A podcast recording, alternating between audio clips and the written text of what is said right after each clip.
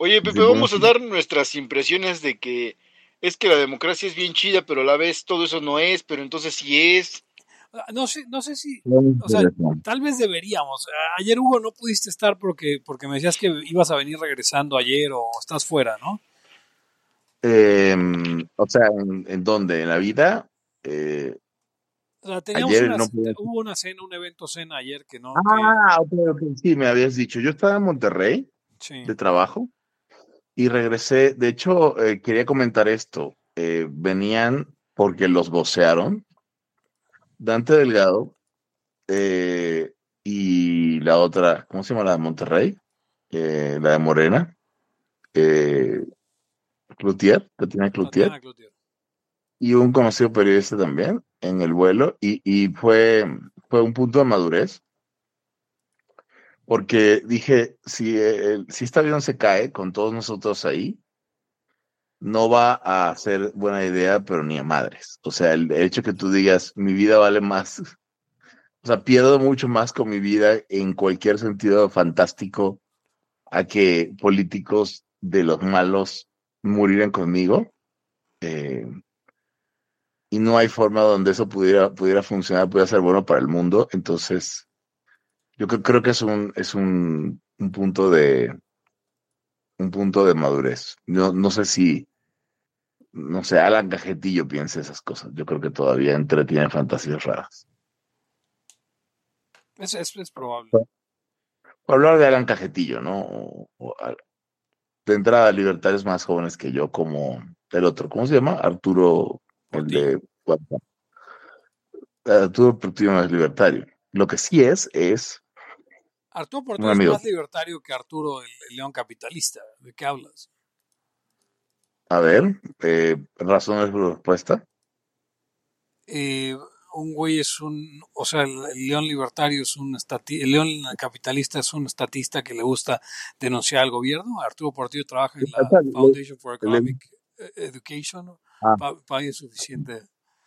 Eh, no te metas con ese delfín, Hugo, no, güey. No, no, no, los cetáceos está cabrón. a, Arturito no me lo toque. Hasta se rió ah, mi, esposa. Es un buen tipo, es un buen tipo. Es un buen tipo, es un gran tipo, sí. Aparte con los problemas que trae de que lo persigue la CIA, ya tiene suficiente, güey. A ver, una pregunta aquí muy rápida y, caigamos, caigamos en, donde a veces no queremos caer.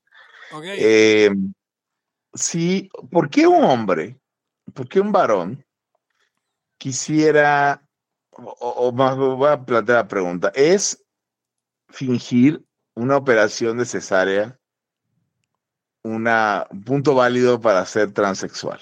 Fíjate que lo estuve, lo estuve discutiendo, eh, la situación que ya todos conocemos, lo estuve discutiendo con, con mi mujer, quien es médico cirujano antes que nada, y dice que jamás había visto una cicatriz de esa, este, o sea, me dice, es que no tiene sentido, dice, no hay una cirugía estética que sea así, me dice, lo único que se me ocurre es que, pues haya sido una cirugía exploratoria, pero, pero pues eso ya no se hace como desde que existe la, la paroscopía, ¿no? E, es que además, exacto, es una cirugía. Conocido libertario eh, de una ah, orden que no existe, hace esas cosas exploratorias, pero no creo que llegara tanto. pues, pues. Ah.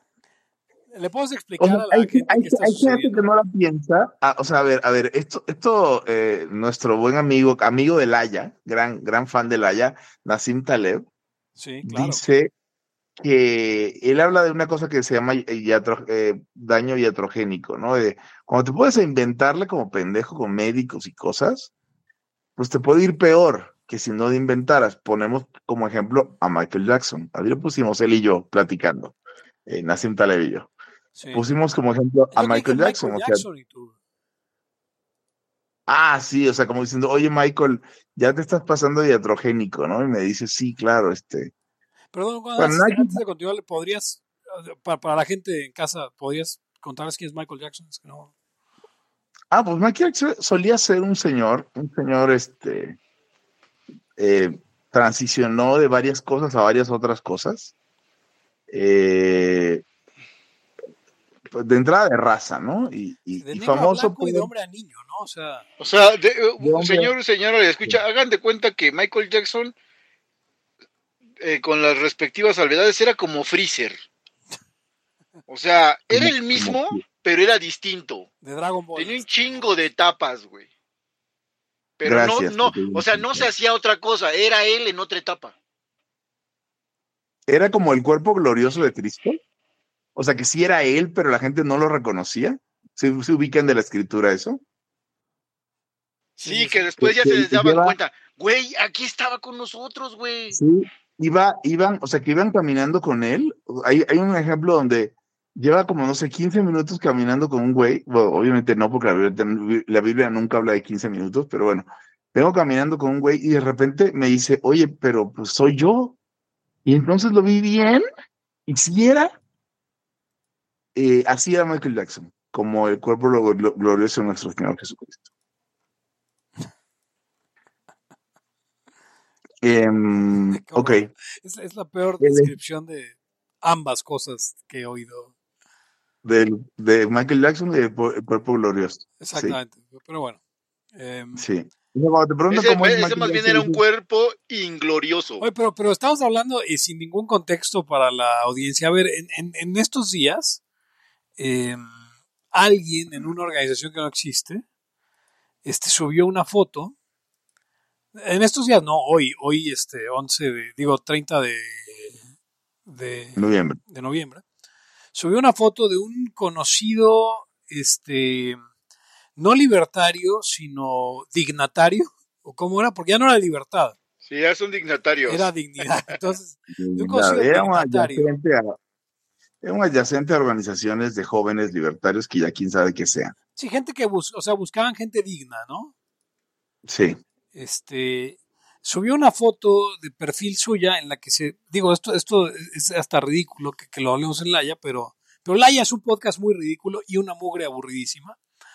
Este y tenía tenía una cicatriz de ombligo a, a- hasta el pues hasta la zona del bikini, pues, porque traía puesto un bikini. Eh, la parte de abajo, ¿no? Que creo que sola también se llama bikini, o me equivoco. La truza. Ajá. Este, y entonces nos preguntábamos de dónde salió, o sea, que esa cirugía, ¿qué onda?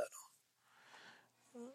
Hugo, que es este, pues no le molestan esas visiones, podría hacer, dado que aparte es contacto, Oigan, Una una investigación- tengo que contar mi sueño. Ah, Este, espérate, espérate. A- a- que haga una, que haga una investigación, una forense y que, y que, y que revise de cuándo data esa cicatriz. Podría ser, podría buscar, podría revisar en, en, en sus redes sociales y decir, o sea, pero el punto es con cómo tienes una cicatriz que la mayor parte de las mujeres prefiere evitar de ser posible, que es una cicatriz vertical de ombligo a verija, este, más bien de ombligo a pubis. Eh, y, y si es un statement, o sea, la pregunta es si es un statement, así como, como hay transexuales que se hacen cosas que nadie quiere del propio sexo, pero para decir sí soy, ¿no? Es como, como volverte, no sé, transexual de mujer a hombre y decir, me voy a poner este testosterona, pero lo Estoy, chido de la estoy- estoy testosterona circuncidado. Ándale, ándale. O, o lo chido de la testosterona es, es apestar a león, así como, como varón adolescente de, de 13 años, ¿no? Y dices, güey, ningún hombre quiere oler así, ¿por qué, por qué ser necio? Para no misgenderarlos, ¿por qué ser necio? Sí, no. Sí, exactamente. Es como cuando, cuando, si quisiera- cuando se quieren parecer vatos, pero vatos gordos. No es que el vato gordo quiera estar gordo. Ah, Ajá. o sea, engordó el güey porque pues, no se contienen. No, no, no por otra cosa, ¿no? No era su objetivo. Eh, sí, sí, pero creo, creo que eso siempre es resultado de la profunda incapacidad de entender el sexo opuesto y por lo tanto que hagan caricaturas muy raras. Eh, yo estaba pensando si, si alguien me dijera transfóbico y, hacemos una separación, eh, ¿cómo se dice? Etimológica de la palabra. Me, me pregunto si tienen razón, porque lo que ellos están tratando de decir es que es una es que me están, lo que me estarían tratando de llamar es una persona que odia a los transexuales, porque eso, para ellos eso es la palabra fobia, y no. Pero la duda sería si entonces soy una persona que le tiene miedo al fenómeno transexual. Y creo que es, hay mucho más miedo de las consecuencias sociales que odio en ningún sentido. Ahora sí, Pepe, tu visión, porque esa es una visión, Pepe. Estuvo, estuvo, les contaba justo a, mis eh, pues a mis colegas de, Laia y otros este y otros personajes eh, eh, de la Layosfera, no, de la de una organización que no existe, les contaba de una, una revelación, una visión que tuve en un sueño en la madrugada de ayer hacia hoy, en la que soñé que iba yo caminando por la calle con Eric, con Eric Araujo. Usted lo puede seguir en arroba Eric Araujo en, Twitter. Este, y íbamos caminando hacia algún lado, o sea, no, como hacia un evento, hacia un lugar, no, estoy del todo seguro a dónde, pero Eric me iba apurando, o sea, yo iba como cansado, como con cierto letargo y, de repente... yo te urgía, te urgía. Eric como que me decía, vente, vente, cuando, me acuerdo de una parte que intentaba yo cruzar una calle, iba muy lento, entonces Eric como que me agarraba el brazo y me jalaba así como, anda, no, no, o sea, este, sigue. y de repente después de caminar un rato llegamos a, al Paseo de la Reforma, una de las calles eh, importantes aquí en la Ciudad de México, y en una de las glorietas, en una de las rotondas, como les llaman en otros lados, este, había, o rodetes, como le llaman en otros lados también. O una redoma había, o, eso que dijo Hugo, había una piedra, de estas piedras, este, pues como que son de escenografía o como que solo se ven en, los desiertos australianos o los desiertos así como en, el, en, el, en, el, en la sabana africana, yo qué sé. Eh, eh, eh, ya saben, de estas piedras como color crema, que no son propiamente como piedra desértica. Un mono, pero era monolito. Monolítica, sí. Y, y tenía como cierta forma, este, pues de mono. o sea, no era muy alta. Y, esparcidas a lo largo de esta, de esta piedra habían siete eh, cóndores eh, posados, eh, digamos, a distancia igual cada uno. Y, y obviamente no, no le hablo de cóndores como de caricatura, sino cóndores reales, como de esos que ve uno en un documental, todavía alguno con el pico ensangrentado, sucios, este, hasta mal alimentados. Y entonces nos deteníamos, me decía el Eric, no mames, mira. Y entonces nos deteníamos a ver el, y resulta que había una mujer por ahí, eh, una señora eh, grande, como hagan de cuenta, tipo Jane Goodall, la de los gorilas, este, acercándole un micrófono a las aves, y, y, las aves hablaban con voz humana, y decían, daban un mensaje como, este, pues como medio ecologista, no sé qué, pero la piedra tenía pintado, gracias por destruir el mundo. O sea, era como, eran mensajes gretescos. Sí, sí, sí, sí, sí. Entonces ya, bueno, este, después de verlos un rato, eh, eh, seguíamos caminando y llegábamos a un bajo puente donde había unos chavos, este, varios chavos jóvenes jugando fútbol, este, una, una cáscara, eh, y de repente se acercaba uno y en el sueño yo lo reconocía como que era un muchacho de la, de la Sociedad Tomás de Mercado, no era ninguno que estuviera hoy en la, en la STM, pero, pero yo lo reconocía como un muchacho de la Sociedad Tomás de Mercado y me saludaba muy, muy, muy alegre y todo. Y en eso que se metía la mano a la bolsa y sacaba un cúter, una, una charrasca, y, y, me quería acuchillar y el problema es que yo me hacía como medio para atrás, me, hacía yo como que medio para atrás y, la gente no reaccionaba y entonces pensaba correr, pero acuérdense que en el sueño yo no me podía mover muy rápido, o sea que el Eric me apuraba, entonces yo decía, si me echo a correr me va a alcanzar y me va a acuchillar la espalda.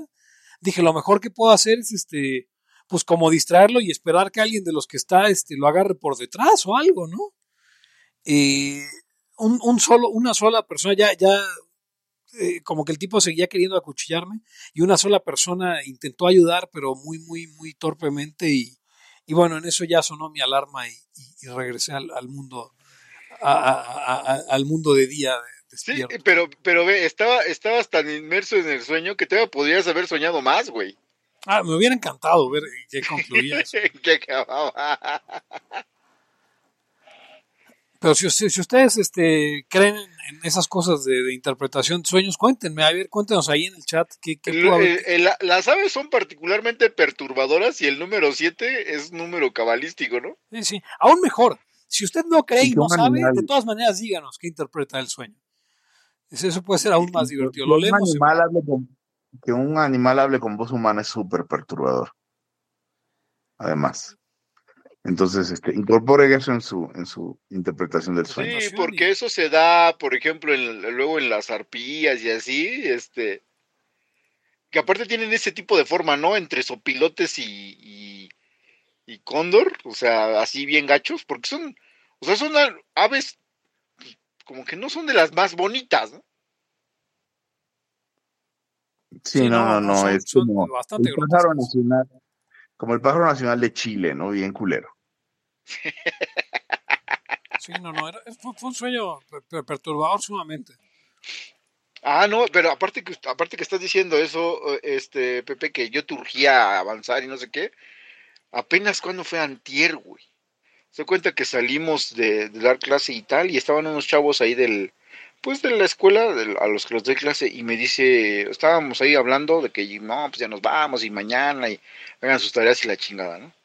Y me dice uno, oiga, profesor, no se saque de onda, le voy a preguntar algo. Y, y cabrón. le digo, y me dice, no, pues ahí estaba, y estábamos varios, ¿no? Y al- Entre alumnos y alumnas. Le digo, no, pues, ¿qué?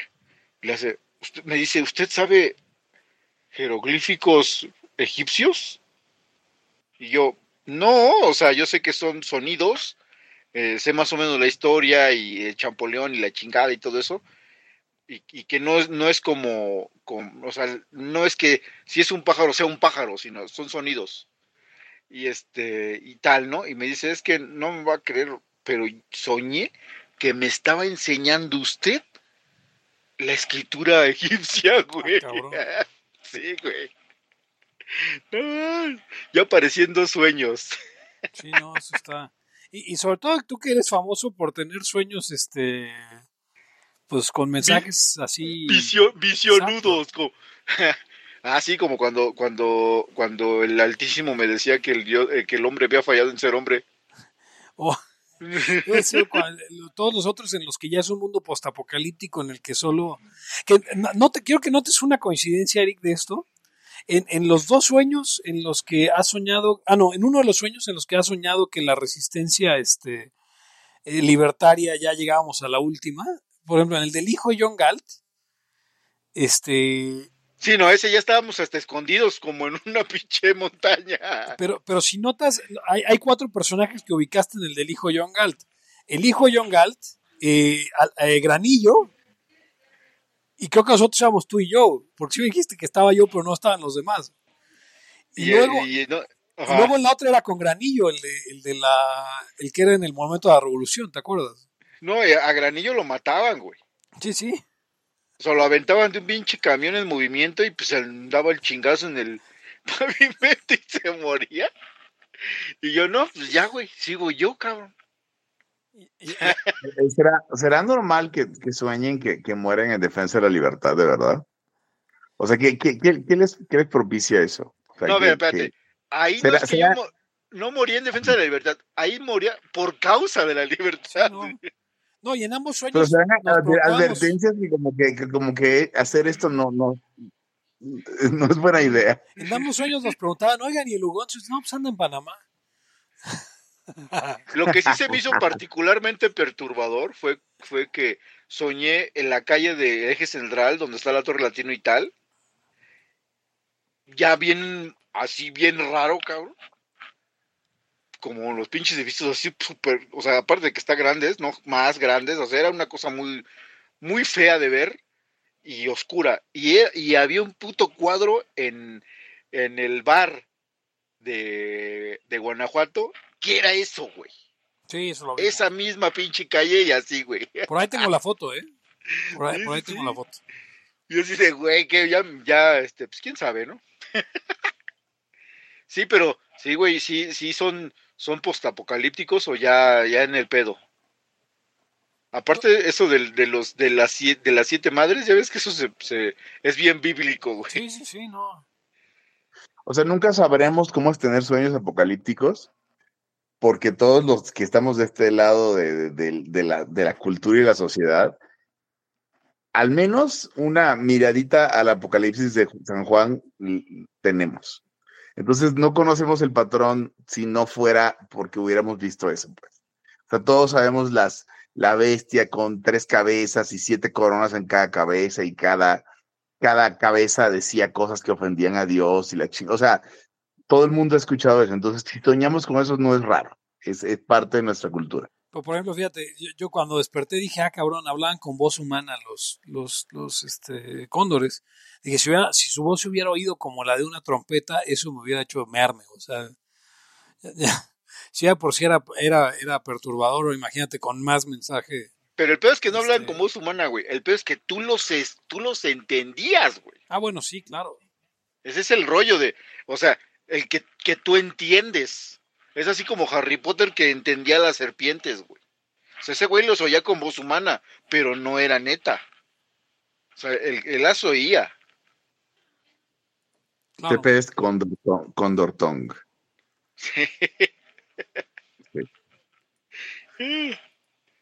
Oigan, este, tengo, tengo una, he notado una matriz de opinión y me, me molesta un poco. ¿Se han dado cuenta que han hecho nada sincronizado para como hablar del- de lo que todos sabemos?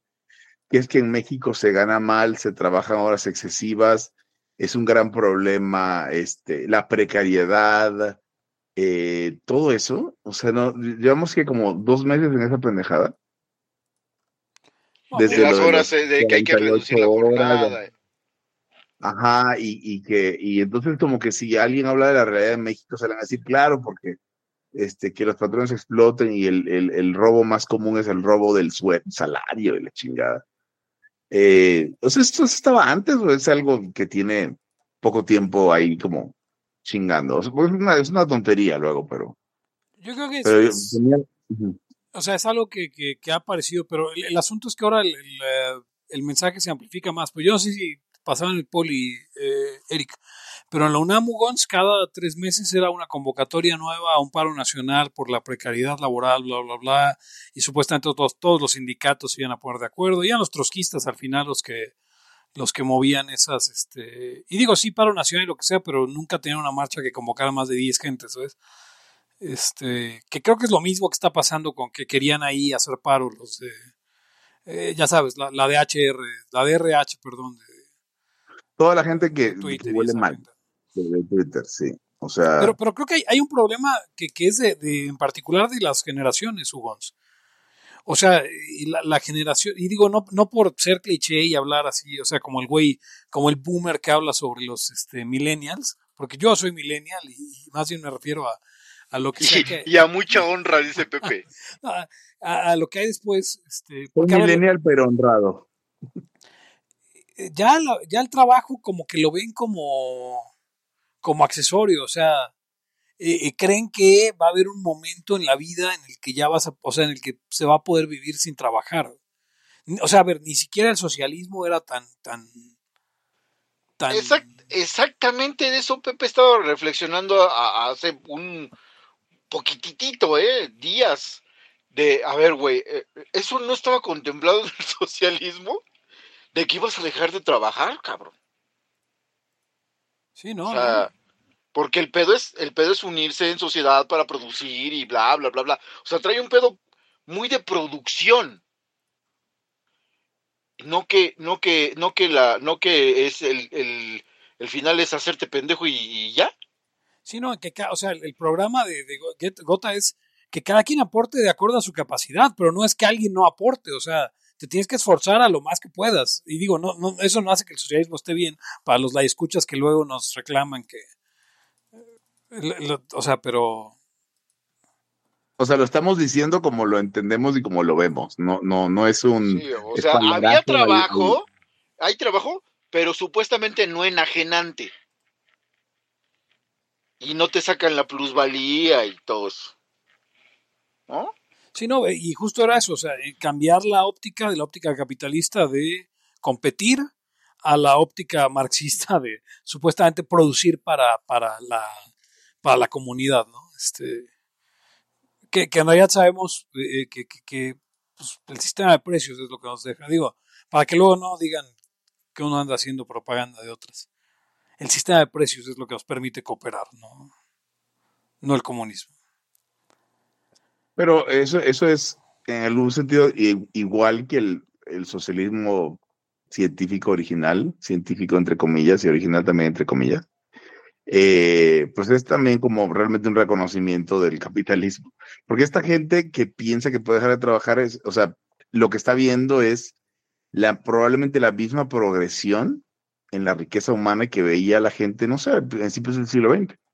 Diciendo, pues, este, esto en algún momento va a estar muy chido, o, o igual más bien es la, es más parecido a los socialistas utópicos que veían en la, en la, en la revolución industrial, pues es un futuro donde no se iba a trabajar, ¿no? Donde iba a haber sobreabundancia de todo. Y creo que esta gente piensa, además que hicieron una historia de, lo importante es que hagas lo que te gusta. Y... Yo creo, yo creo, eh, a diferencia de Hugo, que es un, es un rollo de, de, de, o sea, que hay muchos, muchos, muchos jóvenes, particularmente en México, hay muchos jóvenes que, aparte están ya en edad laboral, o sea, ya están trabajando. Eh, la generación viene una tras otra así bien, bien empaquetadita, pero ellos no han estado, todavía no pisan, o los más grandes son los que apenas están en el cuarentón. Entonces, básicamente has estado sano, has estado joven, has estado en la fiesta, has estado en que, güey, neta va a cambiar, cabrón. Pero al momento de ahora, toda la opinión es Forever Young, güey. Entonces, en tu, en tu esquema, pues siempre vas a estar chambeando y medio que juntas para algo y, a ver qué pasa y, viajas y la madre y confort y fiesta y, y, todo el pedo. Y aparte ahora ya sin hijos. Entonces te da una perspectiva súper distinta de, de, de, tu futuro, pero no cuentas con que Güey, 40, 50, 60 y vejez, güey. ¿eh? Sí. no, no, no has visto. Y aparte está el rechazo, como dices tú, Pepe, de, de, a la gente mayor que ya pasando el cuarentón, ya el 50 ya eres boomer. Es el rechazo a, a lo que te dicen, güey. Ah, es güey pinche loco, y es que tú, güey, sí, a la, madre, ya, pues, tú, tú, sí tuviste casa y nosotros, entonces, entonces se hace un como, pues ya si nos vamos a morir, no morimos todos, güey. Y, ya ustedes ya son otro pedo. O sea, no, hay, hay, hay un corte de, de, de, expectativas y de experiencias en, en, en digamos, de Hugo y, y yo, que ya somos los ultimillos de eso, hacia arriba con lo que va para abajo.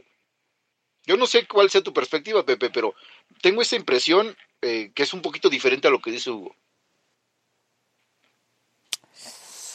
Híjole. Pero igual es una visión boomer, Hugo. Sí, igual es una, visión, una visión boomer de nosotros. O sea, el punto ahí, el juicio mío es que me cagan estos nuevos héroes de la clase trabajadora que, que además no entienden que, que, no encajan en ningún patrón.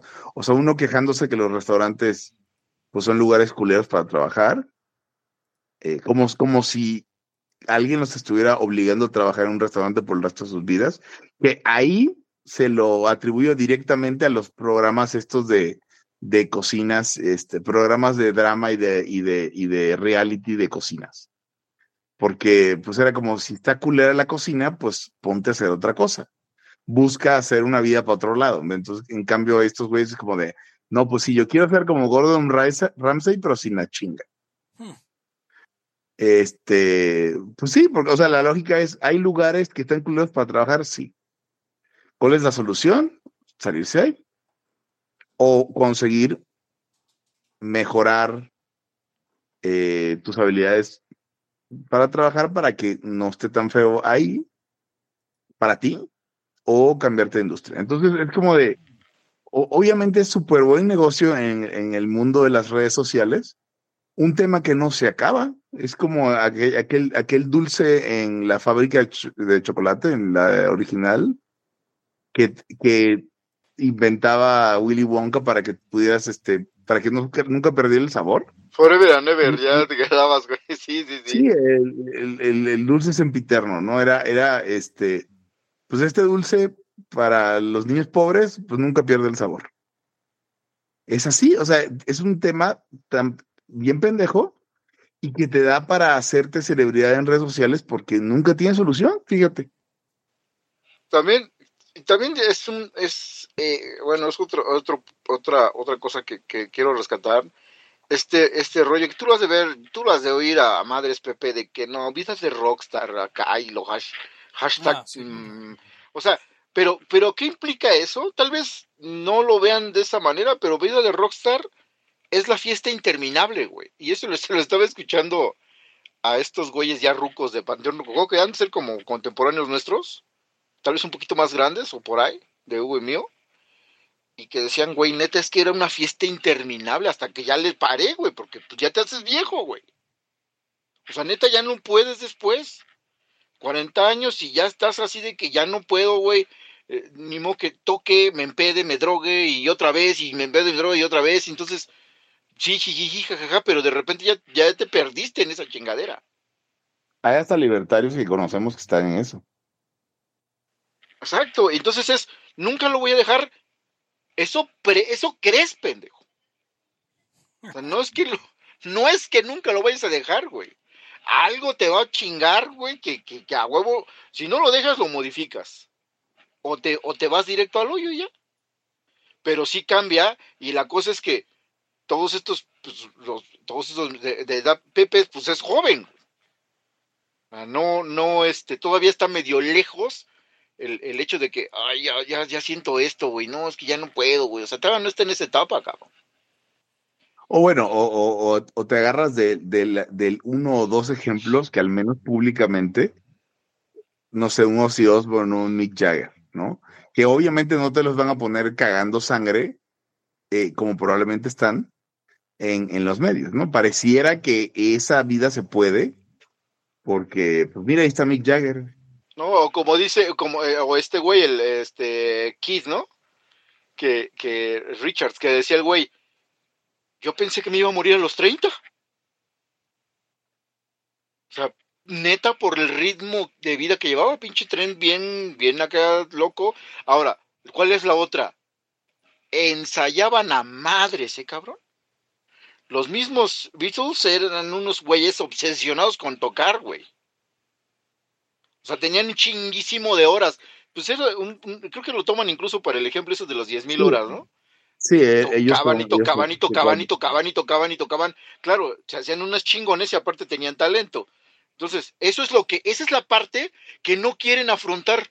No todos, porque sigue habiendo gente muy talentosa y, y se ven los deportistas que, que ahora les hacen pinches, este, que diario están ahí metidos y están los cristianos Ronaldos, que es uno de un chingo, ¿no? Pero que sí se tiene que dedicar uno. Pero está esa parte, de, bueno, es que eso como que eso ya no me gusta, güey. Pues, Ah, no, la, la- la parte aburrida, la parte aburrida de, de, de lo- del, del- de algo glamoroso como ser deportista o ser artista, pues es, es dígame, dígame ser músico. Ahí a, a porrear la pinche guitarra diez mil horas. Estoy, estoy, eh, veo, estoy muy... Yo creo, yo creo que he tocado la guitarra más de, ¿cuántas? ¿Diez mil horas?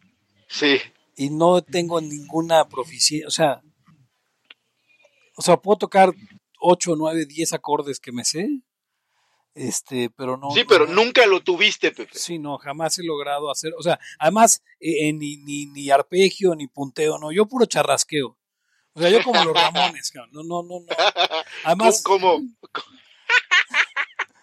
los Ramones, sí, ya, ya es tarde, pero a ver, les voy, a- voy- voy a, aquí tengo mi guitarra al lado. como Six, Pis- Six Pistols, güey. O sea, o sea, van a oír, esto, esto es el único rasgueo que sé hacer, no es otra cosa, o sea, este, espero que esté afinada. Es lo único que sé hacer, o sea, no, no, no, no- rasgueo de otra forma, a menos que sea, a menos que sea la de punk todo hacia abajo, ¿no? Pepe, me extraña que, que siendo la guitarra más fácil que la flauta, ¿eh? Ah, sí, no, claro, no, no, sí, la, la guitarra es facilísima comparada con la flauta. eh. Yo tengo la duda de quién, chinga, quién chingados tiene 10.000 horas de flauta dulce, güey. Ni Benito Juárez. Está el mexicano este que es el chingón de la flauta dulce, güey. Bueno, de la flauta más bien. ¿Cuál, Ya ves cuál? que es dulce y toda la barroca y la chingada. No por eso, pero no es flauta transversa, sino la que, la que, flauta de pico. Ajá, la pico. Sí, o sea, a ver, Eh, pero espera, ¿y, ese mexicano quién es?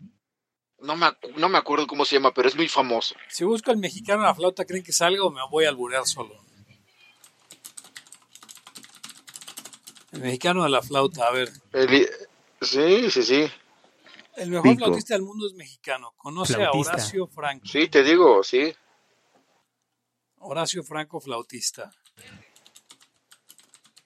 Ahora, voy- si- les voy a decir una cosa, sinceramente, si tal vez me hubiera dedicado a ese pedo, yo, yo hubiera podido llegar así a altos niveles, ¿eh? Pero pues qué pinche aburrido, güey. Pero por, pero por lo que dices tú, Pepe, por lo que dices, siento que sí lo tengo, güey. No en todos los pinches instrumentos, porque tampoco, ¿eh? Pero, este, algo, hay alguna, hay alguna cosa que tú sientes que lo tienes, ¿ves? Sí, aquí como que sí, sí, sí. Ahora, si tú sientes que lo que lo que tienes, lo tuyo es ser pedote, pues está cabrón, güey. Pero hay banda, ¿eh? Hay banda. sí. yo, yo he oído así como... Como gente que dice, lo mío, lo mío es el pedo. Eh, Sí, no, y se tiene a que tener cierto, ta- cierto talento y resistencia física. Vamos a invitar a Horacio Franco a Laya para zanjar de una vez por todas. Que Horacio Franco lo diga. Sí, a ver, ¿Te imaginas a que ver, diga, ¿tienes 10 no, mil horas, neta, güey? yo nunca le, la neta, yo nunca le pude hacer la guitarra, va a decir Horacio Franco. Es muy difícil. Oye, güey, pero tú te, yo te conocí con, con, con granillo y que según guitarra, güey. No, eso nunca ha pasado. Eso, eso lo soñaste también. Ah, Yo creí, que, yo que lo viste tocando la flauta del granillo, güey. Dije, no. Veo que no. De pico. O bueno, a ver, Pepe, ¿estás de acuerdo que Hugo tiene toda la pinta de, de, de, de, de güey de estudiantina? Ah, huevo, sí. Además sea, de, sí. de- de capitán de esto, o sea, del güey que presenta las canciones y hace. Sin pedo, güey. O sea, Sí, se la compras, güey. Sí, no. A ver, amigos, la escucho. ¿Ustedes qué opinan? ¿Quién es el, quién es el, qui- quién es el que más eh, consideran que, que, que pudo estar una A ver, a ver, no, pero, pero tampoco preguntes pendejadas. Obviamente soy yo. Pero eh, a lo mejor yo sí me puedo imaginar a Pepe siendo el cabrón, el virtuoso del pandero. Fíjate que las percusiones no se me daban. Habla- Hablando de eso, ¿cómo le llaman a las estudiantinas en Venezuela, Gonz? ¿También así, estudiantinas? No, a ver, una, en Venezuela una estudiantina es un conjunto musical donde normalmente hay cuatro, o sea, el cuatro venezolano, flauta dulce y a veces mandolinas. Una estudiantina es un- una, una pequeña orquesta de esos tres instrumentos. Güey, inventa un nombre, Pepe, el rondonero o algo así, güey. Es un rondonero. Porque acá hay, acá hay otra que, que Un llaman, le, llaman, le llaman tuna también, ¿no? Al- Sí, pero, pero aquí tienen ese fenómeno bien pinche raro de como esas capas, es un pedo todo españolete. Sí, güey, sí, como español, güey. O sea, pinches. ¿Qué pe- Sus canciones de, de, de- del brand y, la- y el vino y, y, y- cantando. O, a ver, imagínate, es bien mediocre el, el pedo de la estudiantina aquí porque eh, tienes, no sé, a, a 27 cabrones cantando al unísono. O sea, ni, ni es para hacerles un arreglito. No haces un. No- nada en canon, nada, güey.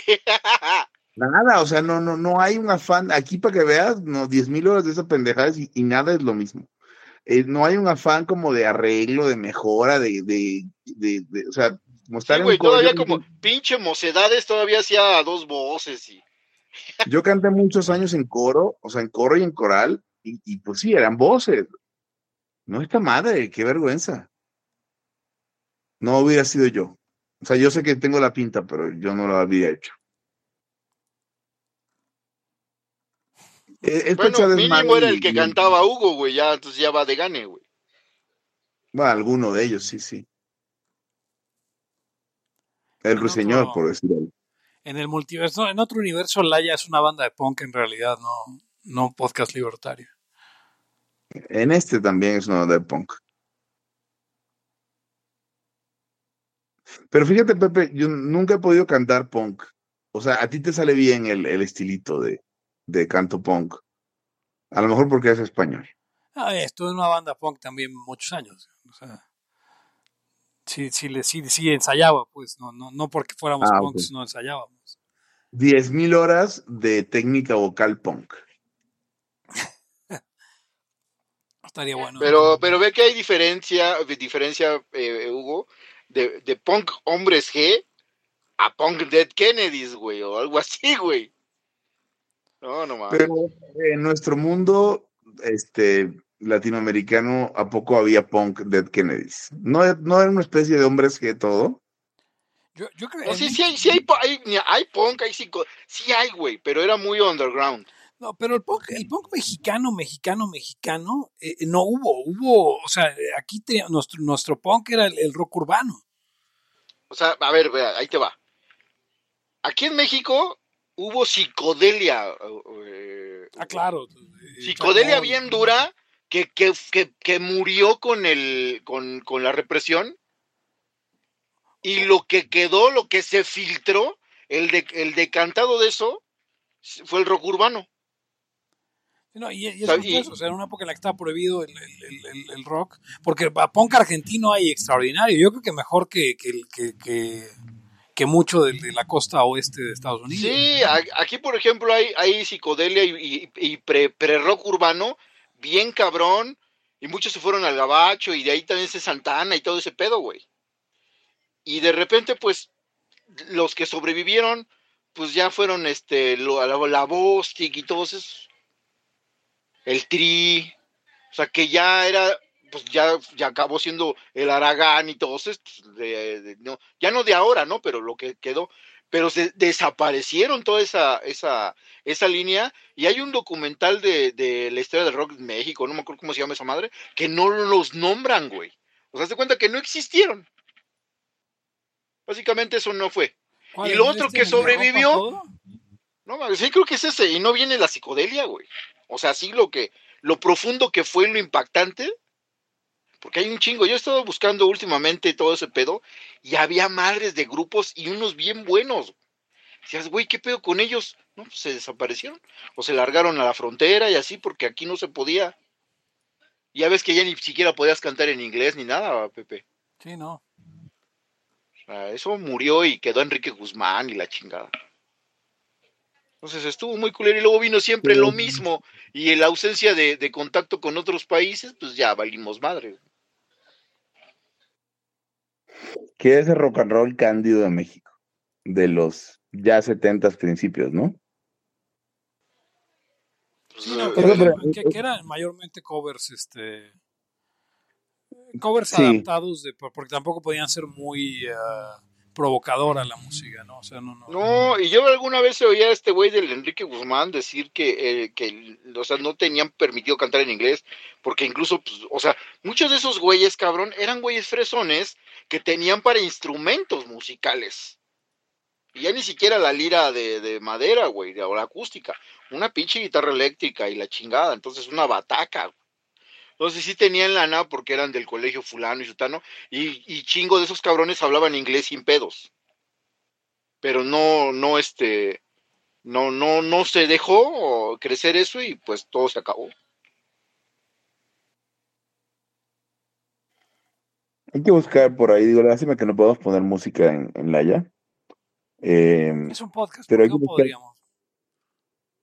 eh, realmente sí podemos, pero no, en, vi- en vivo nos van a bajar lo que sea, supongo. A ver, güey, güey, ¿no, Sí. no, ¿no han dicho nada en los comentarios? No, es que es que dice aquí Mike que sí están chateando, pues yo no, o sea, no me sale nada. Están, chat- están chateando entre ellos, está chido.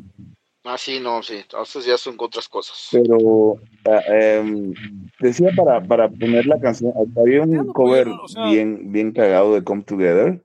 O no sé cómo se llama la canción. La de Come Together. Ah, right sí, sí. now. Ok. Está chida porque dice las, las chavas fresas con su Coca-Cola. Que es una Sí, de sí. las canciones de, de la azotea, ¿no? Sí, Come Together. Bueno, esa.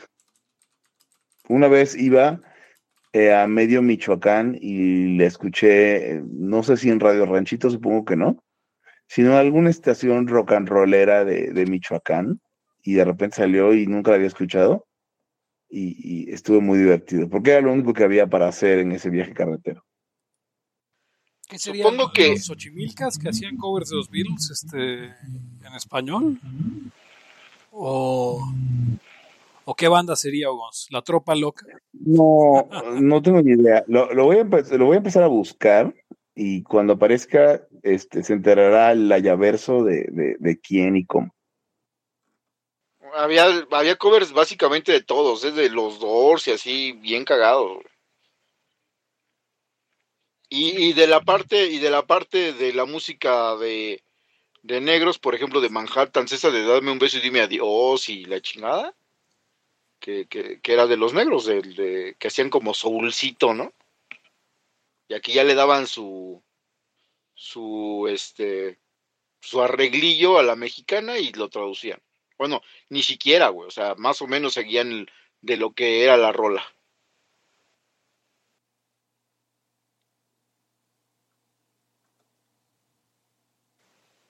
Ah, por cierto, que, que andabas bien duro con Camilo Sesto, ¿no, Hugo? Ah, es que apareció, eh, lo- las escuchas deben saber, que así como de repente Spotify ya les está dando el aguinaldo a ustedes, yo no uso Spotify, entonces tuve que hacer una, un compilado de mi música de verano y hasta arriba parece que escuché un chingo de Camilo Sesto.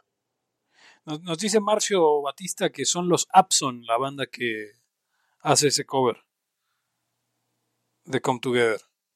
Abson, ok. Lo voy a buscar. Esa, y hay otra que me gusta también mucho, la de em, la de Put Another Quarter in the Jukebox Baby. Echa el otro peso a la rocola, nena. Este, de I Love Rock and Roll. Y también la voy a buscar para la, la Yaverso. Súper, súper. Pero tú nos estás contando de tu rap up de, de, de Spotify, digo, de, de YouTube. Ah, sí, no, em, mira, es gracioso porque, o sea, creo que, creo que sí suena, creo que los que me conocen va a tener todo el sentido porque está Camilo Sesto y luego está un DJ que se llama Japanese, que es un negro que de japonés no tiene nada. Y luego puras madres así panameñas. Está simpático, pero no sé, he estado, he estado, he estado eh, cantando y, y escuchando mucho Camilo Sesto desde todo este año.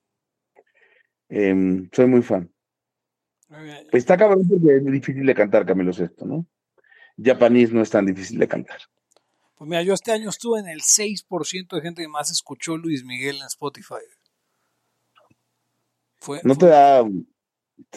¿Cómo te hace sentir eso? yo, yo no tengo ningún problema con Luis Miguel, o sea, eh, Yo soy el, yo soy el que medio lo odia, ¿verdad? Nada más. sí, de- pues eh, digo, fa- te- tienes la famosa frase que dijiste en siempre Su Domingo, canto agropecuario, de que ¿verdad? Luis Miguel canta bien agropecuario, exactamente. No, yo dije afectado, pero bueno, está bien.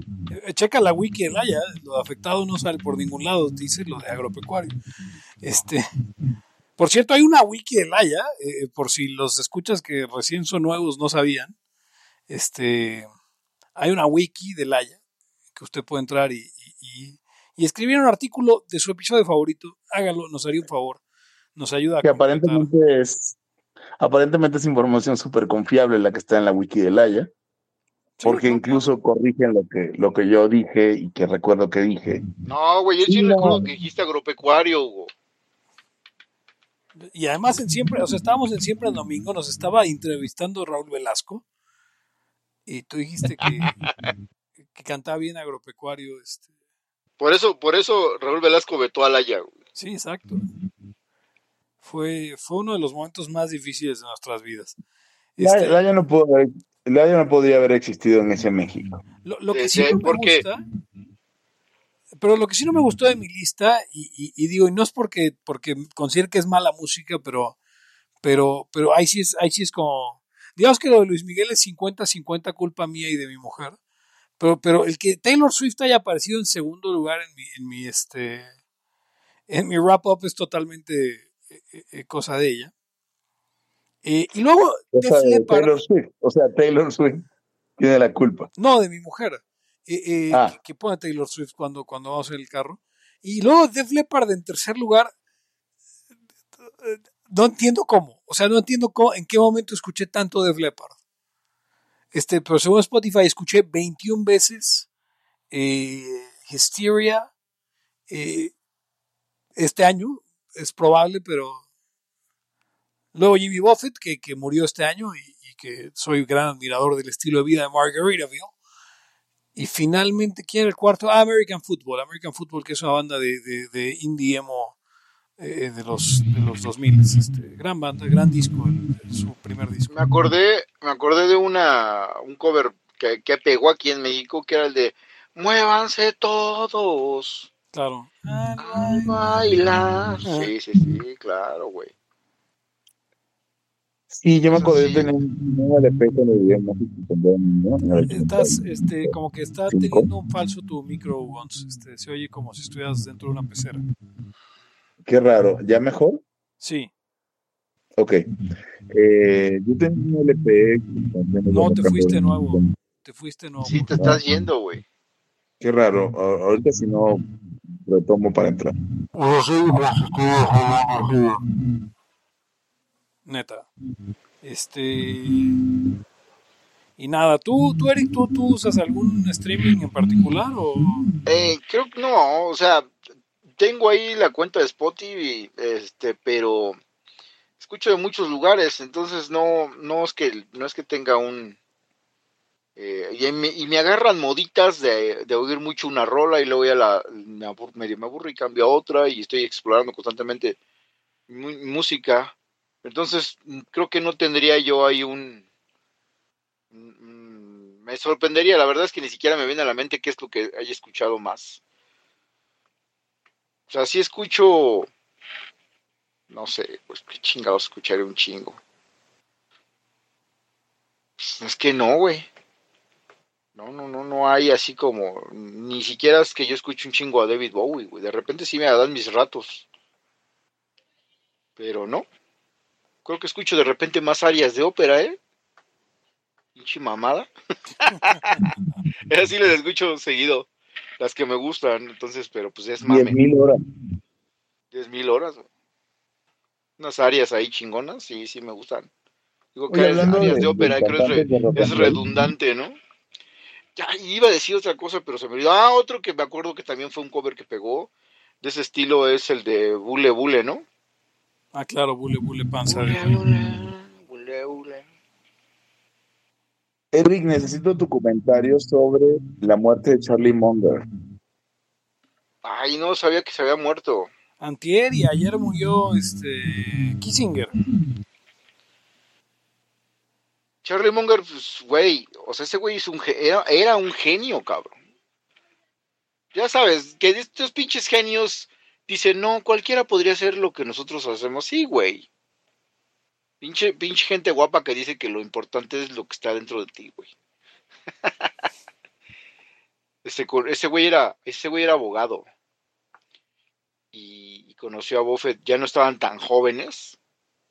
Bueno, sí, relativamente para haber vivido tantos años y, era el eh, pues era el, el- el partner de, de Warren Buffett entre los dos veían los negocios eran socios no sé cuántos pinches miles de millones tenía ese cabrón pero ha de haber tenido el chingo eh ese güey millonario billonario seguramente Leí una cita de Charlie Munger. ¿Ya me escucho mejor? No. sí yo creo que sí te escucho mejor pero de repente te vas güey o sea, empiezas bien y caes Sí. Ok. La cita era vía negativa.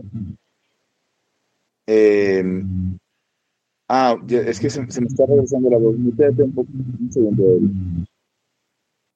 Ya. La cita era vía negativa. Entonces, eh, lo que decía era, en lugar de, o sea, en lugar de, de- de ser un cabrón que trata de, de- de ser muy talentoso o de ser excepcional, solamente trato de ser menos pendejo. O sea, de cometer menos errores, de ser menos tonto todos los días. Y me quedé pensando mucho. Es, es un gran consejo. Porque todos somos estúpidos en algo. y está demostrado científicamente, o sea, yo sé que esa frase se abusa mucho, pero sí está demostrado científicamente que, que eliminar lo que te duele eh, te da mejores resultados que, que, como que al tratar de alcanzar un gran satisfactor. Yo, yo, yo, tengo, yo tengo, un comentario que hacer sobre, sobre Charlie Munger. Eh, por, porque no sé si ustedes sabían, pero él fue este, director en algún momento de Costco. Simón. Lugar donde descubrió la forma de tener un negocio que de algún modo vende todo a pérdida. Y, y, era rentable. Y, y, triunfa, es como, sí, sí, sí. es como una especie, ese, ese pinche, esa teoría entraría en la teoría de Hugo de que aunque quieras enflacar engordas y así. Exacto, o sea, fue un experimento de Monger en el que, en el que demostró que la oferta y la demanda valen para pura reata. Como Hugo demostró que la termodinámica vale para pura madre. Sería una teoría unificadora de, de González Monger. Sí, no, no mames. Sí, ese güey aparte era experto en probabilidad y la chingada. O sea, ya sabes, son abogados y la madre, pero aparte ñoños de una chingadera, güey. Descansa en paz, Charlie Munger, creador del hot dog de un dólar cincuenta. Dice Warren Buffett que este que yo creo que va muy a, muy a, muy ad hoc con lo que dice, muy muy acorde con lo que dice este Warren y, y, y Munger los dos, pero Buffett decía que o dice que lo más de, de, lo más importante es no cometer grandes errores. Sea, y criticaba mucho a los que son ricos y se arruinan. Porque dice, a ver, cabrón, nada más necesitas hacerte rico una vez, güey. Entonces, qué chingados, ya eras rico. Ah, no, ahí vas con tu pendejada. Y, y dice, y ahí hay premios Nobel y pinches financieros. Y, y así es bien culero que esos güeyes se arruinan porque se llevan en las patas a las familias, güey. Entonces ahí tienes que poner tu cara de pendejo después de que la cagaste. Güey. Entonces no hay que cometer grandes errores y, y como dice como de, dice Hugo de que, que, dijo Monger, hay que ser menos güeyes cada día, ¿no? Sí, o sea, imagínate, sí, vas eliminando eso y pues eso mismo te va elevando. Sí, me caen mal los ricos del hambre. ¿Los qué? Eh, muteate, por favor, Eric. Perdón. Eh, los ricos del Lamborghini. Entonces. Los ricos del hambre. Y dije, ah, cabrón, eso es como los juegos del hambre. No, los ricos del Lambo. Eh, esa clase de ricos me caen muy mal. Y Warren Buffett y Charlie Munger no eran de esos. Son mi modelo a seguir en algún sentido. No, pero esos güeyes estaban más cabrones que tú, Hugo. O sea, este güey de Munger hacían sus pinches desde sus sus este informes de, de, de Hathaway, de Berkshire Hathaway, y, era el mismo puto formato de décadas, cabrón.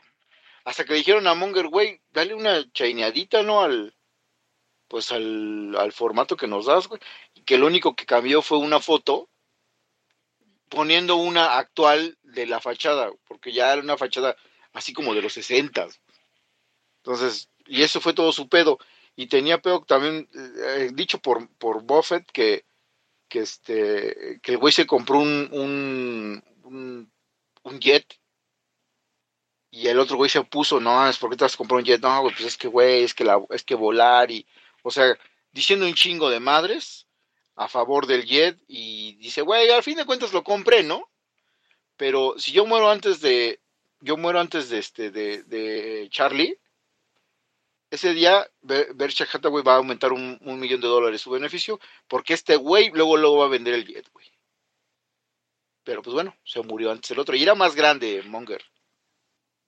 Por algunos años. Es como tú y yo, Eric. Ah, no, sí, güey, ándale. Sí, sí, sí. Nada más que nosotros no somos expertos en probabilidad ni nada de eso. O sea, imagínate, Pepe Hugo, bueno, eh, creo que, no sé, tú dices que no te dio mucha probabilidad, Hugo, pero Pepe, yo creo que te acuerdas de que luego lo difícil no eran las fórmulas y eso, sino entender el puto planteamiento, güey. O sea, sí, ya vi que las pelotitas, ¿qué chingados hago, cabrón? Sí, sí, sí. O sea, de eso, hacerte experto en ese pedo, no mames. Ahí ¿Cómo son más de cabrón? 10 mil horas, güey. Como dices, puede estar 10 mil horas y no ser así. No, pues sigo sin armarla. Ah, es que también es el pedo. O sea, he pasado más de 10.000 horas en la guitarra, pero nunca he intentado hacer nada que no sea lo que ya hago. O sea, es que no, no tiene sentido. La, la- ¿quién, quién fue Malcolm Gladwell el que dijo eso? Exacto. O sea, no, no. Hay un, hay un este capítulo de, de Malcolm que es el mismo que escribió. Malcolm Gladwell in the middle. güey. que, que el güey, eh, que el güey quiere aprender a tocar guitarra o un pedo así y no puede y no puede. Y, y está desesperado porque él puede, y es un genio y pura chingada, cabrón. Entonces de pronto él, él le dice al Dewey, ya ves que este güey es el músico, no, Dewey, pero qué chingados, o sea, qué pedo, güey. Y le dice, cabrón, o sea, pues no, güey, nomás no. ¿Y qué crees, güey? Yo sí puedo y tengo un pinche talento que es mejor que el tuyo, güey. O sea, la neta, tocar, ser músico y tener el don está más chingón que ser genio en tus chingaderas, cabrón. Y pues en una de esas, ¿eh? Y pues ya el otro güey tiene que quedarse chato de que no puede, hacer- no puede hacer todo. Por más genio que sea, güey. O sea, el, el más listo a final de cuentas era Dewey, según yo. Y, y cuando Riz se alista al ejército, demuestra que también tiene, tiene capacidades, pues. El único pendejo era Francis. O sea, Ah, no, y el, y el, pero el Francis por Aragán, por, y luego ya ves que por Aragán se vuelve representante de una banda y la chingada ya, con varo. Sí, era el único güey, los demás todos eran como geniecillos. Sí, no, todos, todos tenían sus capacidades. Buena serie, Malcolm el de en medio. Sí, creo- y, entre- y- y las capacidades la habían- las habían heredado como del papá, ¿no? Hal. Era una mamada ese güey. Después cayó, cayó en desgracia, estuvo hasta que Le dio hace cáncer. drogas. Y este. Y, bueno, pues ya sabemos lo que todos, todos sabemos lo que pasó, ¿no? El otro día me manda, me manda Kim Page este, un meme de, Breaking Bad. Yo nunca en mi vida he sabido que es este. Que es, o sea, nunca he visto Breaking Bad.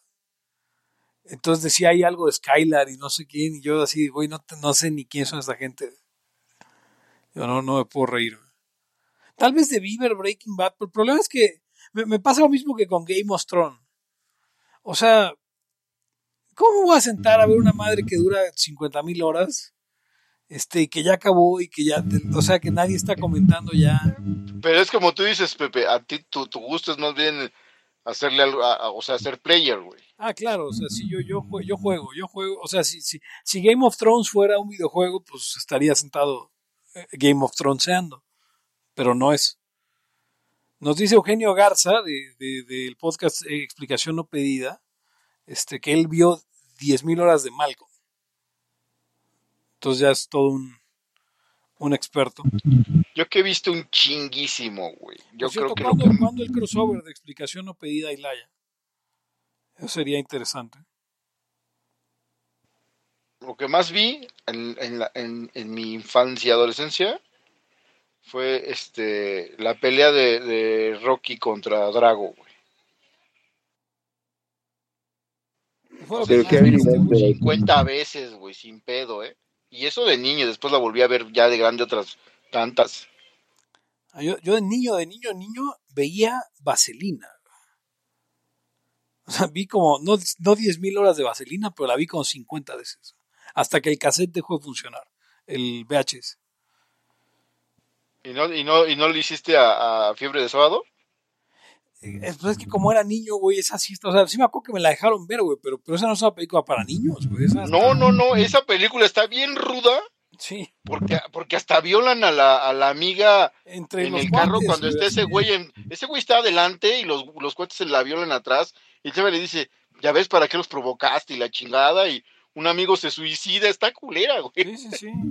El, el hermano que es sacerdote renuncia al, al o sea, al sacerdocio, o sea, tiene un montón de cosas ahí bien raras que de chavo pues es como qué pedo con esto. Eh, porque pues, ni, ni, es una, o sea, tiene bailables, ni es una película musical, es, es una...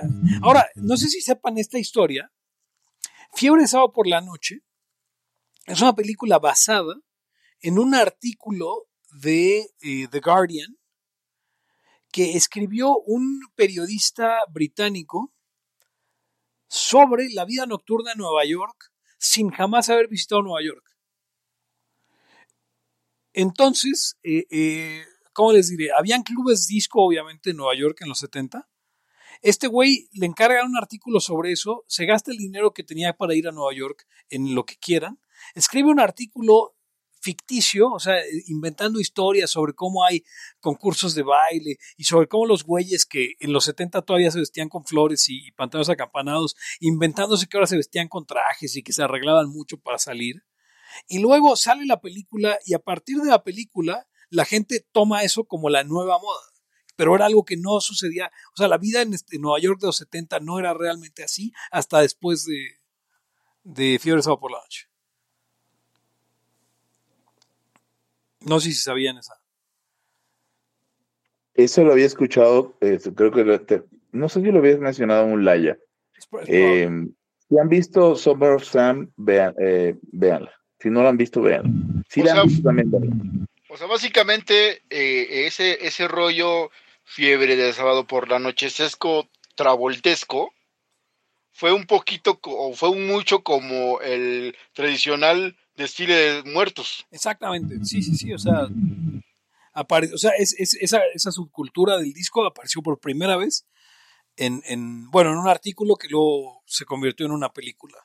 Tal cual. Cabrón, yo recuerdo, yo recuerdo los ochentas, que ya leía y la chingada, y, y John Travolta seguía siendo muy famoso, güey.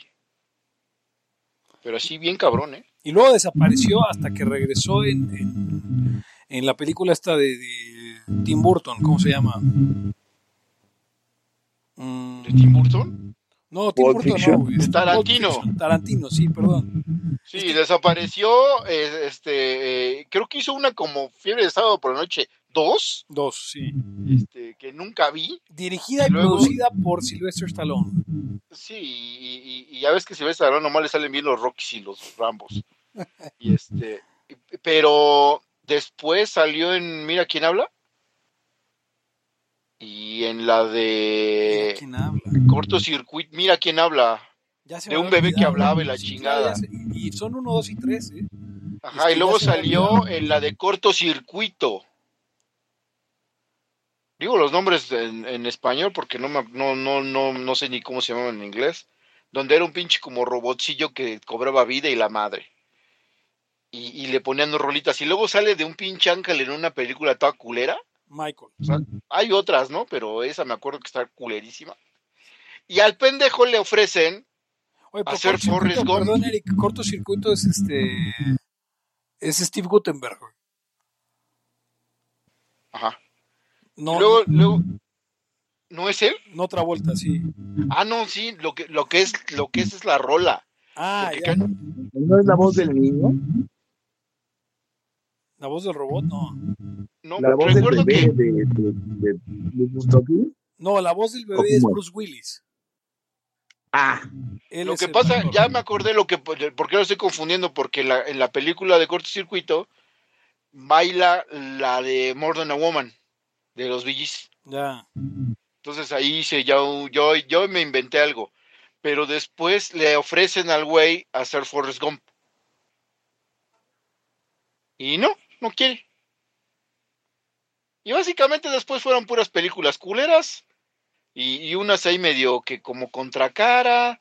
Una que sí me gustó es donde sale este actuando de mafioso, actuando de Chili Palmer, que se llamó este. Ay, Be Cool, la 2 y la primera no me acuerdo. Sale hasta el pinche Danny DeVito y así. Bueno, ya. Y, y, buenas cosas. Y este, y luego pues ya no sé qué hace. Ya no tuvo ningún, ningún hit, ¿o sí? No, él anda metido en la, en la cienciología y este y ha hecho Pero cosas bueno, relacionadas también Tom. Cruise, cabrón. No, pero Tom Cruise es to- es, difer- es diferente la cienciología de uno y el otro, o sea, porque Tom Cruise es el dios de la cienciología y el otro güey nomás es un gato en la cienciología. Entonces, entonces este está cabrón, o sea, Ahora, ahora, ah, entiendo que, que lo que sí tenía Travolta era in- que invertía bien, güey. Entonces, hasta- tiene un pinche avión de él y así, güey. Pinche avionzote, ¿eh? Sí, no. Pero, la, pero la, la, la, está cabrón porque la, cienciología eh, es, es, una, es una de las dos religiones más estúpidas que conozco, yo creo. O tres. Este. Pero, pero está cabrón que, que, que, que, que, pues hayan deificado a este hombre, ¿no? A, a- o sea, a, a- Tom Cruise en particular. Eh, lo, que, lo cual le ha permitido seguir haciendo Misión Imposibles este que ya nada Aunque- tiene que, ya nada tiene que ver con, con, con Misión Imposible como lo No, y además ahora ya lo, ya lo veo bien, bien viejito, bien viejito, ¿eh? ya se ve ya se ve ruco Yo me quedé creo que en la, en la 4 o algo así de Misión Imposible. yo vi la 1 la 2 y acabo de ver la última y la última me pareció una película muy buena la verdad es que No, y sí me entretuvieron, ¿eh? He de decirlo. Y ya, o sea, las, y también me aventé, creo que una de Rápidos, Rápidos y Furiosos, la no sé cuál, que ya no mames. O sea, básicamente nunca les dan las balas, güey. Entonces, ¿esto qué, cabrón? Pero bueno, tiene su, tiene su, su pinche público, ¿no? fíjate ¿Tú no ves películas, la- Ugons? Misión Imposible 1 la dirigió Brian De Palma Gran libertario. ¿Así? ¿Tú, ¿Tú qué le haces? ¿Tú le haces a las pelis, Ugons, o no? Ugons, o no? Sí, lo que.